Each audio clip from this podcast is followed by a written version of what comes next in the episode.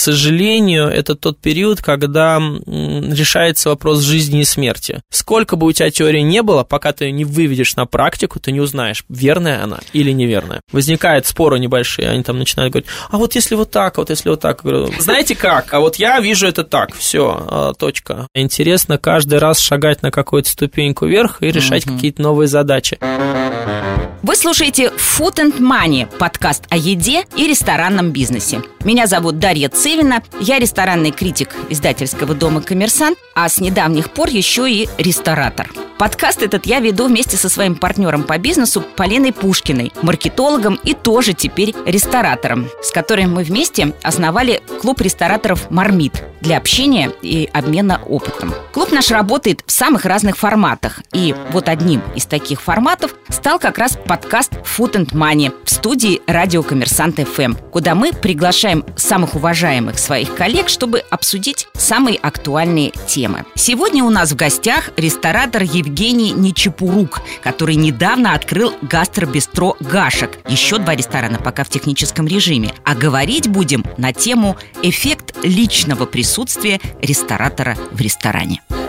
С чего мы хотели начать, Жень, с тобой разговор? Вот мы были у тебя в новом твоем гастробистро Гашек, и очень сильное произведение про и очень... Остались под большим впечатлением. Мы были у тебя в гастробистро Гашек, и ты произвел на нас очень сильное впечатление. Когда мы вышли оттуда, мы сразу друг другу сказали, надо Женю звать в Food and Money и с ним Срочно. Да, потому что... Э, спасибо. Э, и тебе спасибо.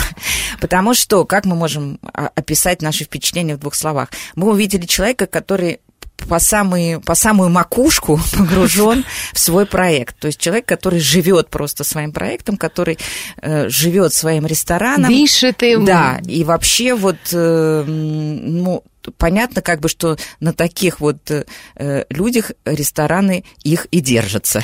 А главное, что не часто такое встретишь. Да, совсем не часто. И вот мы, собственно, и решили на эту тему с тобой говорить. И начнем мы как бы вот первый, первый наш вопрос, первую часть нашей программы о том, как, в принципе, концепция и ее проработка, да, по части интерьера, по части кухни.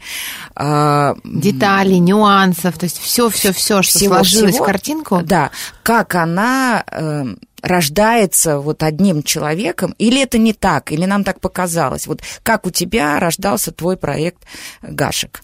Ну, конечно же, если говорить о конечном продукте, уже который вы видите, это, конечно же, плод трудов а, очень разных людей, очень многих, и это работа команды, но изначально я являюсь носителем некой такой картинки, знания. да, картинки, пазла, а, как все должно выглядеть. Да, я, конечно же, стараюсь а, максимально это описывать. Я, а, прежде чем появился проект уже в материальном виде, он был в виде презентации, он был в виде э, бесконечного количества собранных пинов, э, он был в виде э, каких-то референсов, он был проработан мною достаточно детально, э, так что и даже без дизайн-проекта было понятно, что это такое.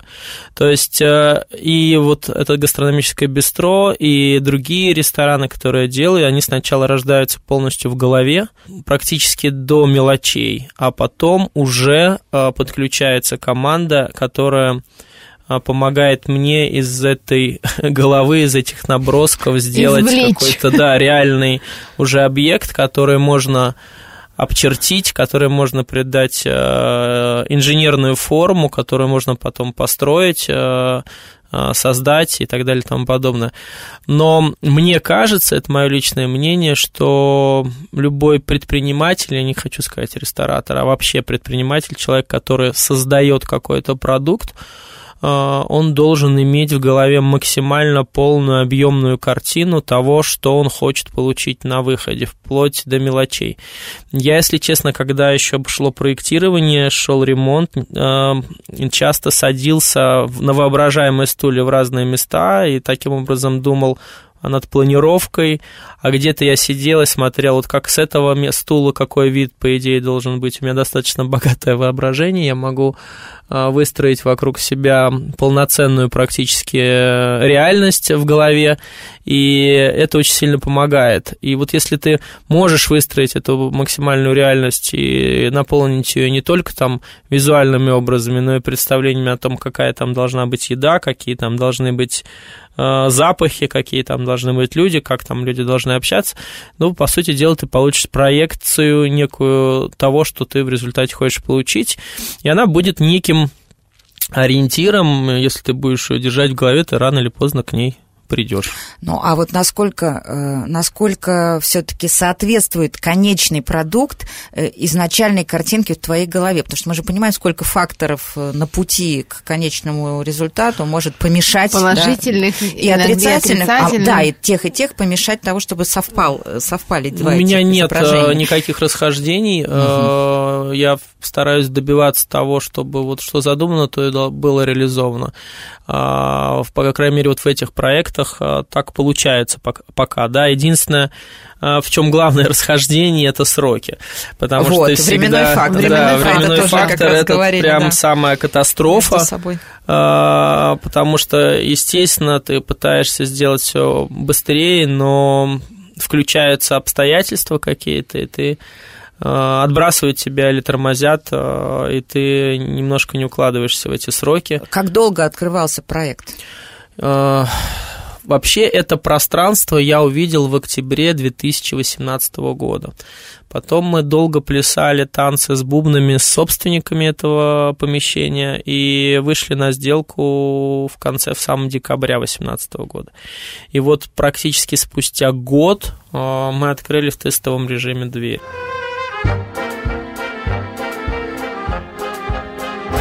Ну вот все-таки э, путем э, огромных э, временных и материальных затрат, не говоря уже о интеллектуальных, да, эмоциональных, да. Эмоциональных, да, вот ты открыл...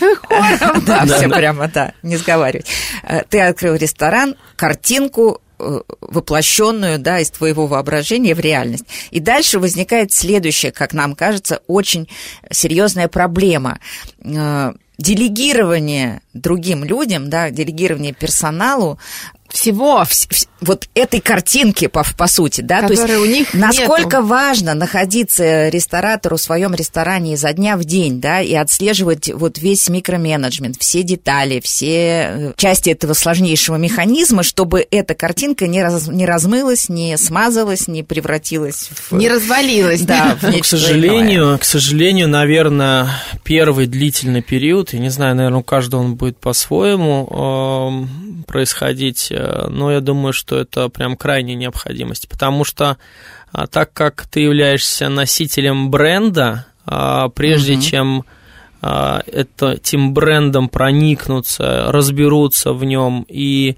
поймут все тонкости, все члены твоей команды, может пройти какое-то время. Какое? Да? Слушайте, ну по-разному. Э, я думаю, что от полгода до года это может занять, и ты должен там быть. Плюс есть еще важный момент такой, когда ресторан открывается, любой практически ресторан, у тебя первые несколько месяцев идет очень большая текучка кадров. Мы как раз тоже хотели об То этом есть, да, спросить. оставлять э, настолько важный элемент на людей, которые не факт, что с тобой дойдут э, до, до какого-то светлого будущего, ну, тоже неразумно, я бы так сказал. А, поэтому, наверное, первые три месяца это прям жесткий формат контроля всего и вся, да, потом чуть-чуть можно ослабить, когда ты понимаешь, что у тебя чуть-чуть у трясается коллектив, и ты можешь уже а, тратить время не на жесткий контроль, а на внедрение своих каких-то идей, на проведение правильных каких-то совещаний, планерок, для того, чтобы как минимум появился еще несколько бренд-амбассадоров твоего видения, да, которые могли бы дальше точно так же контролировать, чтобы они не а, давали свое личное оценочное суждение чему-либо происходящему внутри, а давали оценочное суждение с позиции правильного Смотрели бренда. твоими глазами, ну, да, Даже это... не моими глазами, а, а у меня, вот может быть это странно прозвучит, у меня отношение к предприятию а, как к какому-то отдельно существующему не знаю, организму. организму, механизму, чему угодно. То есть с того момента, как оно создано и запущено в жизнь, оно живет своей жизнью. У него как раз вот есть э, свое видение. Ну, то есть он э, это полноценный живой организм, и мы все, включая меня, это не, не люди, мы винтики, которые позволяют этому э, механизму работать либо эффективно, либо менее эффективно. И вот э, важно научиться мыслить так, э, хорошо или плохо это для этого организма. Соответствует ли это его идеологии, соответствует ли это его мировоззрением даже, да, его какой-то душе, какой-то внутренней составляющей. И вот если человек, появляя, люди появляются в команде, которые способны мыслить так же, тебе через какое-то время можно чуть-чуть больше расслабляться и, наверное, думать о чем-то другом, о каком-то уже новом организме, новом будущем, да. Но нужно понимать, что часто запуск проекта – это не время для демократических э, дебатов и диспутов. А, к сожалению, это тот период, когда решается вопрос жизни и смерти и организма этого ресторана, да, и ты не можешь сидеть и со всеми Э, разговаривать и объяснять, вот это мы делаем так, а это мы делаем так, а что вы об этом думаете? Нет, все жестко, это диктатура, здесь нет никакого времени для каких-то размышлений разговоров. Э, кто выживет, в этом бизнесе, да, в результате, кто будет четко исполнять то, что ему говорят, он уже перейдет на второй этап, когда э, у организма есть стабильность, у предприятия есть стабильность, и там можно уже действительно пофилософствовать. И появляются и по... другие мнения. Да, да, и появляются другие мнения, какие-то обсуждения, вот.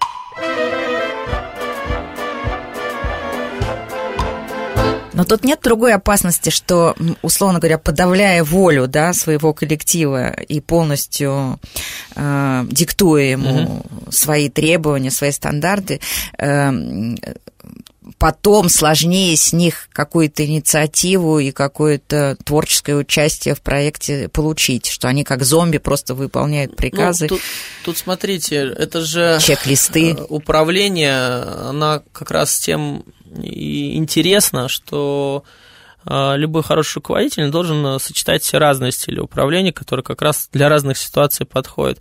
Вовремя в какой-то момент почувствовать, что пришло время чуть ослабить э, вожжи и дать какую-то инициативу, похвалить и дать какую-то возможность развития, это это необходимость для любого руководителя чувствовать этот момент и вовремя его включать, да.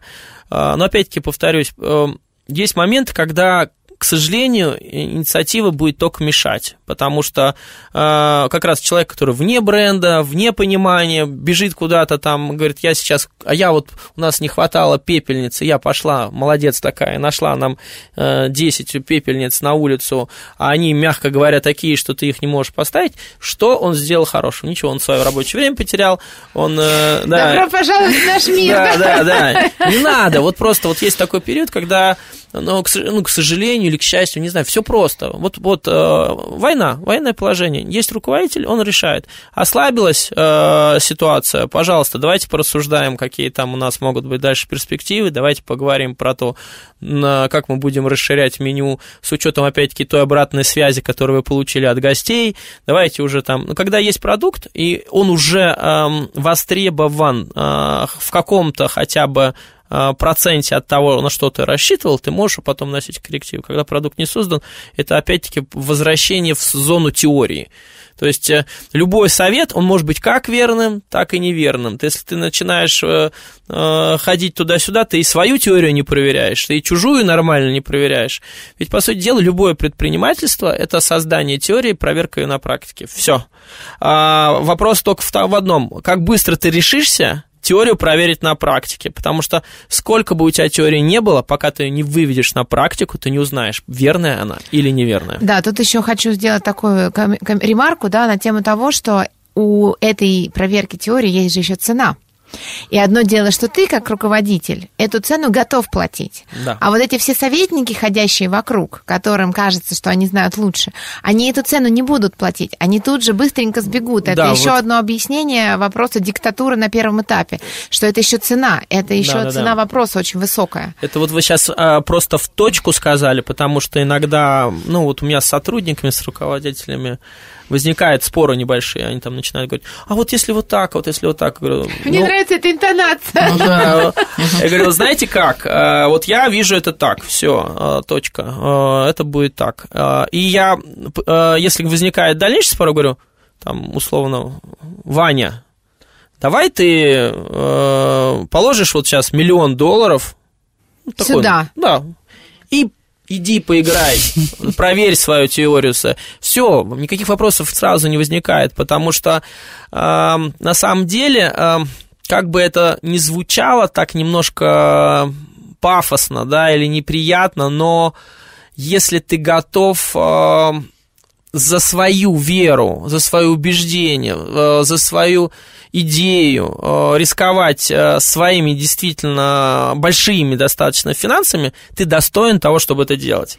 А если нет? то тогда, Ну, пожалуйста... это очень убедительный аргумент, по-моему. Ну, это просто правда железный так, аргумент. это железобетонный Абсолютно. аргумент. Да, Все абсолютно. остальное Да. разговор в пользу бедных, да. Все, кто хотят советовать, пускай приходят котлетой денежной. Ну, э, это, конечно, грубо звучит немножко, но еще такой есть момент, все равно у каждого, э, не знаю, ресторатора, предпринимателя э, есть круг доверенных лиц, которым он действительно доверяет. Без них бы, наверное, было бы совсем тяжело. И это, Ну, один в поле не воин, да? это однозначно.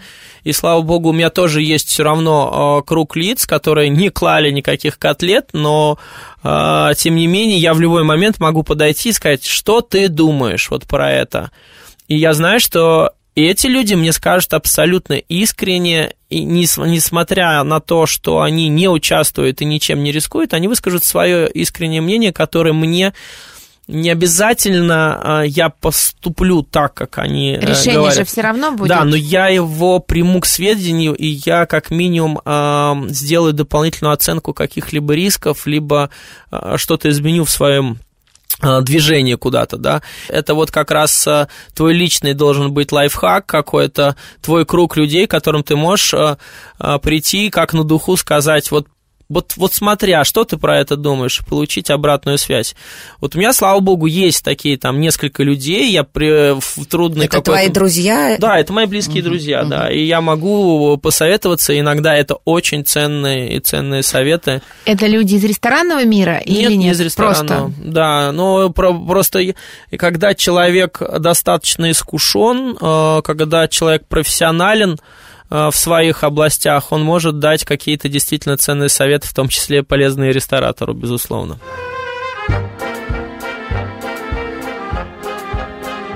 В заключение наш э, небольшой блиц-опрос, очень короткие Три вопросы. совета у нас было, очень ценных. И короткие ответы. Э, Работала ли ты когда-либо в чужом ресторане на какой-либо должности? Эм, Да, это было очень давно, но у меня должность была связана как раз именно с промоушеном, раскруткой. Это было, наверное, в 98 году. Долго продлилось это? Э, Ну, месяца четыре мне просто по контракту просили ресторан вывести из э, ямы. Я его вывел из ямы, и, и все. Вот. Красивая, короткая история. А, самое продаваемое блюдо в ваших ресторанах? Ну, если мы говорим не про гашек, а если говорим про наш э, холдинг «Вкусно пить», то это, конечно же, раки. Вот, Раковые, э, да. Да, раковые, да. Мгм. Это, естественно, самое продаваемое блюдо. И, наверное, раки классические, они, наверное, будут э, топом, топом, топом, топом. А если говорить про, скажем, убрать раков и оставить все остальное, то, наверное, Сейчас лидером стал бы какая-нибудь жареная барабулька или, наверное, какие-нибудь креветки, потому что они тоже продаются практически во всех местах, и это очень вкусно. Последний ресторан, который ты посещал за границей. Последний ресторан, который, Который я посещал за границей, да. который мне понравился. Да, Вы знаете, я э, в последний год очень много работал и мало отдыхал, и я в ноябре летал в Таиланд. Банально на Пхукет на неделю, и там есть ресторан с трудновыговариваемым именем, но находится рядом с Пьером, там такой он известный. И вот это ресторан морепродуктов, там свежайшие абсолютно морепродукты. Я был там не, не, послед... не, не первый и не последний раз, и вот мы, помню, очень хорошо там посидели. Но это, конечно, абсолютно курортная история, но я отчасти вдохновлялся э, их меню для подготовки меню вот нового проекта «Морская», который называется. А если гость пожаловался на блюдо, вы его поменяете? Мы его можем вообще убрать из чека, это норма. А, поменять, если он хочет, чтобы его поменяли, его поменяют, либо его уберут. Никогда... Ну, я вообще стараюсь, если человек хоть чем-то недоволен, убирать и даже угощать, и это дорого стоит. Угу. А, идеальное число заведений в твоем бизнесе? Ой, не знаю, вы знаете, э, я раньше думал 10, угу. вот сейчас их 8. Я понимаю, что на 10 я не остановлюсь. Наверное, это сейчас будет в районе 20 угу. план, но я не, не уверен, что это может потом пони... не повыситься опять планка. Вот, потому что, в принципе, это затягивает. Это очень интересный бизнес, и он очень, его очень интересно как раз масштабировать, uh потому что когда ты его масштабируешь, всплывают очень и очень много новых э, как возможностей, так и каких-то нюансов, да. Ограничений, да, ну, каких-то? Ну, новых вызовов, я так вот бы сказал. Хорошая, да, вот, потому что же интересно не делать то, что ты делаешь всегда, а интересно каждый раз шагать на какую-то ступеньку вверх и решать угу. какие-то новые задачи. Вот развитие ресторанного бизнеса лично для меня, потому что я не являюсь а, таким уж прям а, матерым профессионалом, для меня он таит очень много новых вызовов, и мне очень интересно эти вызовы преодолевать. Кто составляет плейлист в ваших ресторанах? Ой, это у нас мы относимся к музыке очень серьезно, а, так как а, я раньше занимался клубами, радио, у меня были свои радиопрограммы, я, в принципе, считаю себя меломаном, мы изначально музыку подбираем сами, то есть у нас плейлист раковый, это мы один плейлист, а, достаточно долго, кропотливо, который собирался, это как раз музыка такая а, музыка души 35+, я ее называю, там от всяких Mode, Radiohead mm-hmm. до э, странных каких-то композиций более современных. Э, в Гашике это электронная музыка, у нас есть музыкальный директор – а, Сергей Мишаков, диджей такой, он со мной тоже сидит, мы подбираем, смотрим какие-то направления, вот это поставить или вот это поставить, и э, в итоге там удалось сейчас создать тоже очень классную атмосферу музыкальную, вот, в морской там вообще отдельная тоже музыка, мы там экспериментируем, у нас там и Вертинский, и хит-песни лета какие-то, я типа думала, шум моря включите. Да, я да, тоже И вот на лодке там качаться. Мы вот прям вот разную-разную историю хотим там, чтобы она была именно атмосферная такая, курортная, курортная, курортная mm-hmm. да, и, и создавалось ощущение, что ты куда-то а, отъехал на секунду. В хорошем смысле этого В хорошем смысле слова, да. Вот, ну и в местной там отдельная история, там мы пока еще до конца музыку не собрали, но так как это такой ресторан с характером, русско-нордический такой, мы еще там размышляем какая должна быть музыка, но в целом она тоже будет совершенно другой. Это серьезный момент. Я просто другим бы тоже рестораторам, не знаю, начинающим или профессиональным, э, советовал бы уделять этому внимание больше, потому что вот буквально вчера я ужинал в одном месте и удивился тому, насколько не в попад э, играет. То есть там был то рэп, то еврейские мотивы, то еще что-то. Ладно, Дель Рей вдруг, да? Да, ну то есть я думаю, ну, блин, ну почему? Ну, как, а кухня какая-то? А, ну, кухня смешанного типа тоже. Вот, ну просто э, как бы есть же какие-то там стандарты определенные, да, мы уже живем на самом деле в таком классном э, космополитичном мире, мы уже все постоянно отдыхаем то там, то там, и, мне кажется, должно уже было сформироваться какое-то общее представление, что такое хорошо, что такое плохо с точки зрения музыкальной атмосферы. Вот я просто всем советую не лениться, а уделять этому не меньше внимания, чем а, меню. Вот. Это был подкаст Food and Money для тех, кто хочет открыть свой ресторан или улучшить уже существующий бизнес. Подписывайтесь, чтобы не пропустить новые выпуски. Мы есть в Apple и Google подкаст, подкастах, в Кастбоксе, Яндекс.Музыке, ВКонтакте, ну и, конечно, на сайте Коммерсант.ФМ.